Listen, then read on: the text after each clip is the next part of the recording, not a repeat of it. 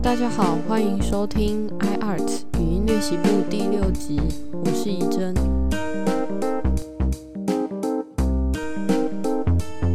相信大家在看世界名画的时候，应该都有某种经验，就是你总会觉得，哇，它真的很壮观、很宏伟、很漂亮，总觉得画家似乎是想要表达什么，但又说不上来。然后看了作品的介绍或是专家学者说明，你就会恍然大悟。可是他们说的有办法适用到其他作品吗？所以今天要跟大家分享的是潘诺夫斯基的图像学三层次。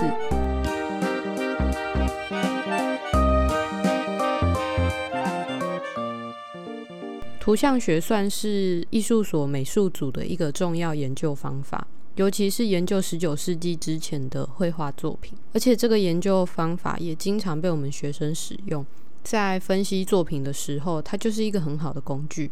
不过，这毕竟是一门学问，很难在十几二十分钟就讲完，所以我就用比较简单的叙述来谈论这个方法，也会举例，至少可以让大家日后在观看作品的时候，可以尝试用今天讲的方式去慢慢认识作品。首先，先从图像学这个名词开始吧。它的英文是 iconology。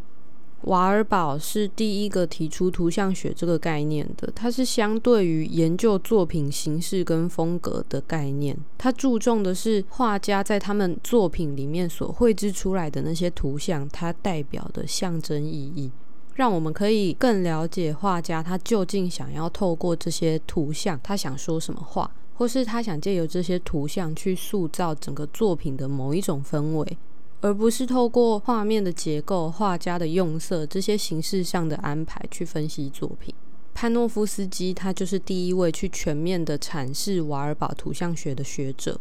在初期图像学里面，图像学的主要目的是去发现跟解释图像的价值，这些叫做图像志 （iconography）。画家也有可能不知道或是不清楚这些象征的价值，他甚至画出来的这些图像，它代表象征，有可能也会跟他想要表达的意义是迥然不同的。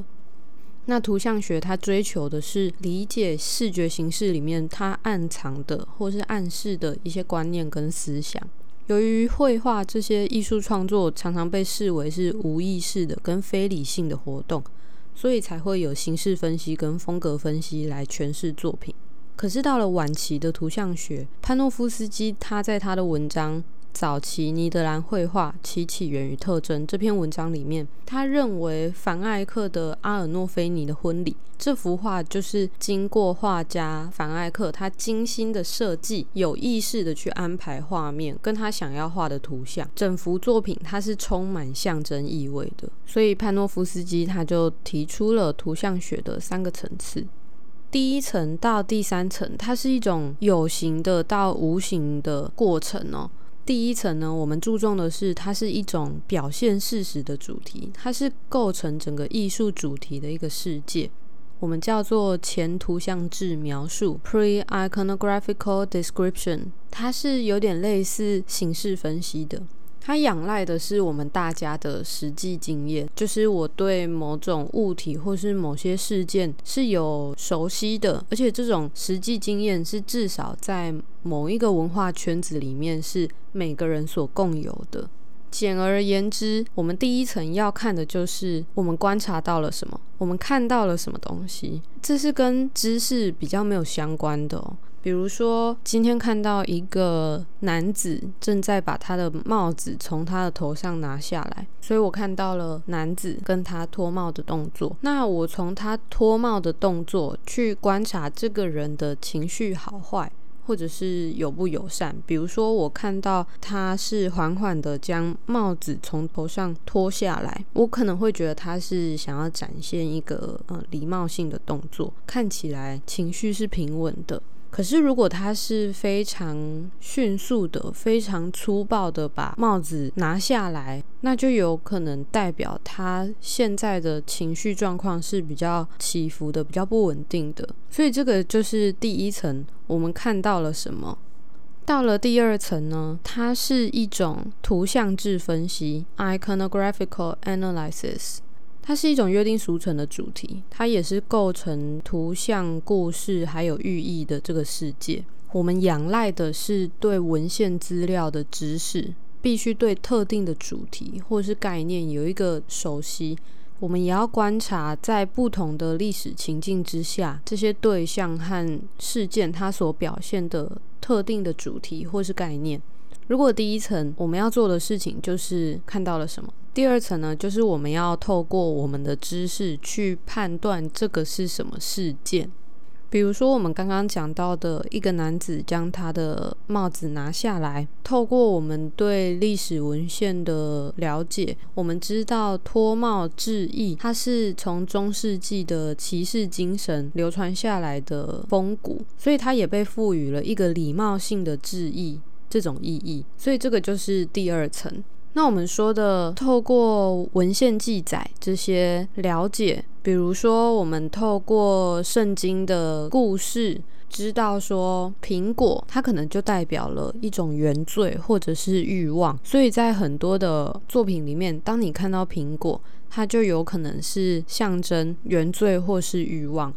或者是比如说我们在宫庙里面，或者是很多民俗故事里面。我们看到了八位人物，他们各有姿态。我们可能会去判断他有可能是八仙，但是八仙里面的每个人，我们又要怎么判断呢？就是透过他们手上所拿着的东西，比如说吕洞宾就是拿剑，李铁拐他就是拿葫芦，汉钟离就是拿芭蕉扇。所以，透过文献的记载，我们可以去了解到各种物品它们所象征的东西到底是什么，然后去判断这个作品它到底是什么事件。到了第三层，我们想要了解的是整个作品的内在意义或是内容，这个叫做图像志的解释 （iconographical interpretation）。它也是图像学最重要的工作，因为它是构成整个象征价值的世界。它仰赖的是我们人的综合直觉，对于我们人类他心灵基本倾向的熟悉，也受到个人的心理跟世界观所制约，需要观察在不同的历史情境之下，由特定的主题或是概念去表现人类心理的基本倾向。所以第一层是我们看到了什么，第二层是我们判断这个是什么事件。第三层，我们就是要去判断这个事件它所代表的意义是什么，而且这个是跟个人主观比较有关系的。比如说，一个男子脱帽的这个行为，我们在第二层了解到，他是从中世纪的骑士精神遗留下来的风骨。那到了第三层呢，我们就可以了解到，他透过这种礼貌性的致意，他想表达的是一种友善的人格特质。你可能也会对于他的这个动作，去塑造他在你心里面的形象，可能是非常有礼貌的、非常绅士的这个人格特质。所以它是跟你的个人主观有关系的。你至少要对一个民族、时代、阶级、宗教或是哲学信仰有一个基本的认识，你才有办法去厘清这个事件它所代表的意义到底是什么。好了，那我们就透过几个例子了解一下这三层意义。首先是大家一定都有看过的达文西的《最后的晚餐》。如果我们从第一层，就是我们要观察我们看到了什么东西。好，我们看到了十三个人，然后分为三大组左右，他们围绕在一张桌子前面，看起来是一场聚餐，因为桌上有餐具啊，还有嗯食物，可能就是一场聚会。到了第二层，我们判断这是什么事件，就是要仰赖我们的文献知识，透过圣经的故事记载。我们知道手上拿着钱币的应该就是犹大，他是出卖耶稣的那个人。然后坐在正中心的人物，摆在中间的通常都是一个非常重要的人物，所以我们判断他应该就是耶稣了。那另外拿着钥匙的。就是圣彼得，这些也都是就像我们刚刚讲到的八仙，透过他们拿的东西去判断这是哪一个人物。透过文献记载，我们去判断这个应该就是最后的晚餐，就是这件作品的事件。它叙述的是犹大他去背叛耶稣的故事。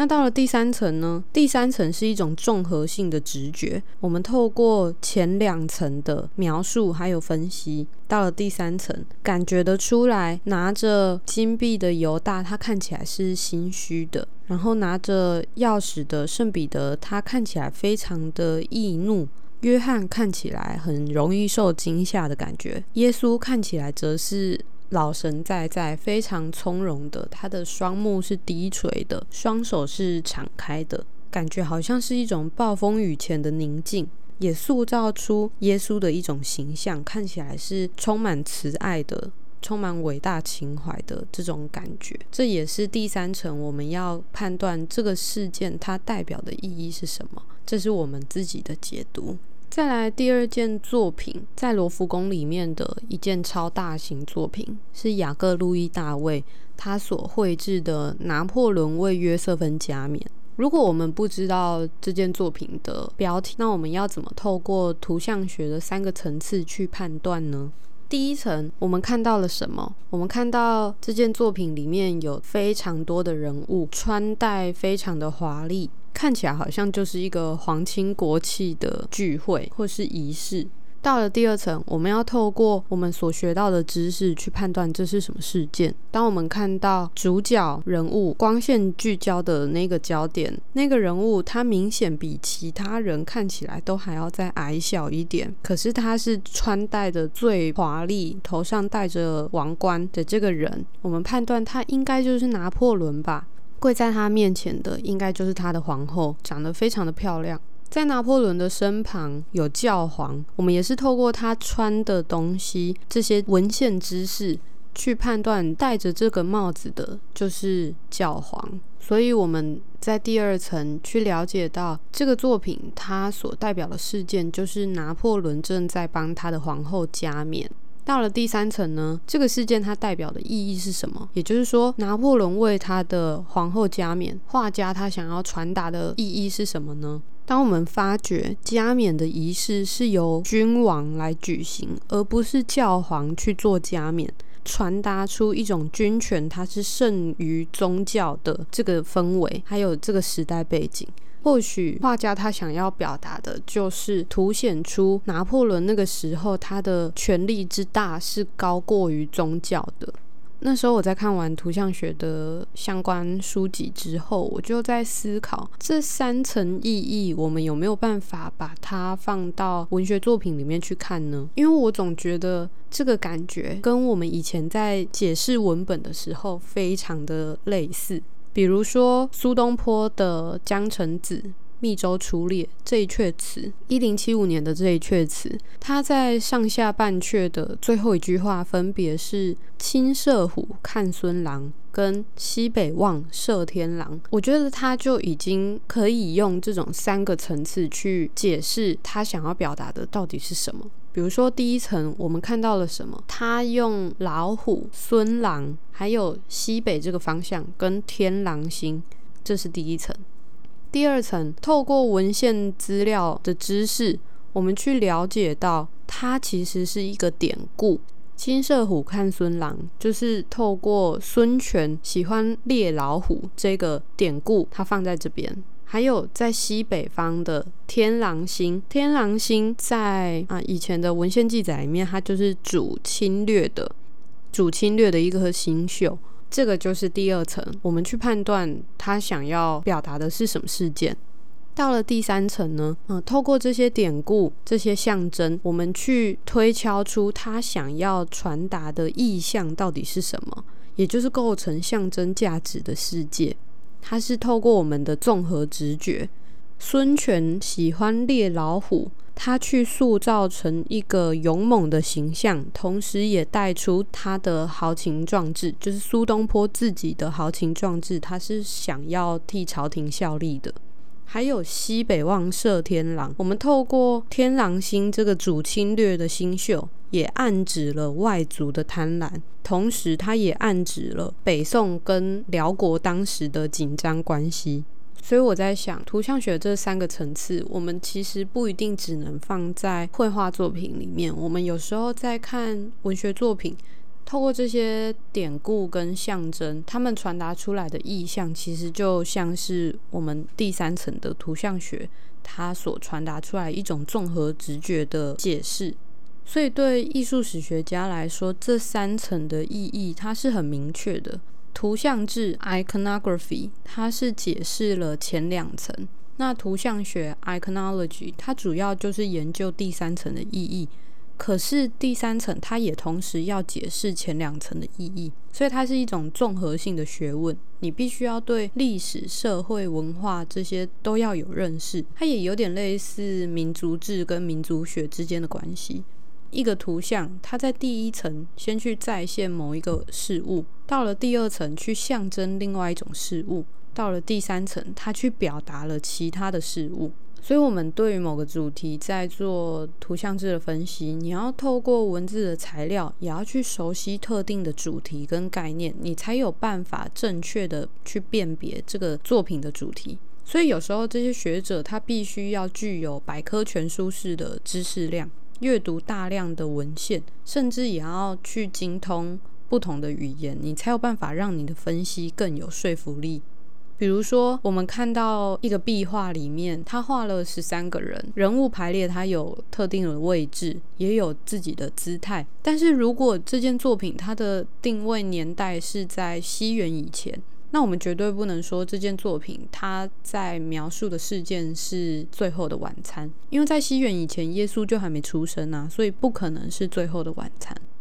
图像学，它也对于艺术史的研究提供了一种新的意义，也就是艺术史家他们会尽可能的去搜集跟研究这些跟艺术品相关的。历史文献，然后透过自己认为的作品的内在意义，还有他认为的文献内在的意义去相对照跟检验。那这些文献也可以给他对于某个人、某个时期或某个国家的研究提供了关于政治啊、诗歌、宗教、哲学、社会倾向这些方面的证据。所以这些艺术研究它丰富了整个历史的研究，但是它并没有超出历史的研究。也可以让历史学家更全面的去掌握人类的历史。那关于图像学，如果大家还有兴趣想要深入了解的话，就可以去看潘诺夫斯基的《造型艺术的意义》，我记得是远流出版，还有邵红的《美术史的观念》里面的第十一章，但是它是简体中文啦，或者是参考陈怀恩教授的《图像学视觉艺术的意义与解释》，它里面就讲的非常详细。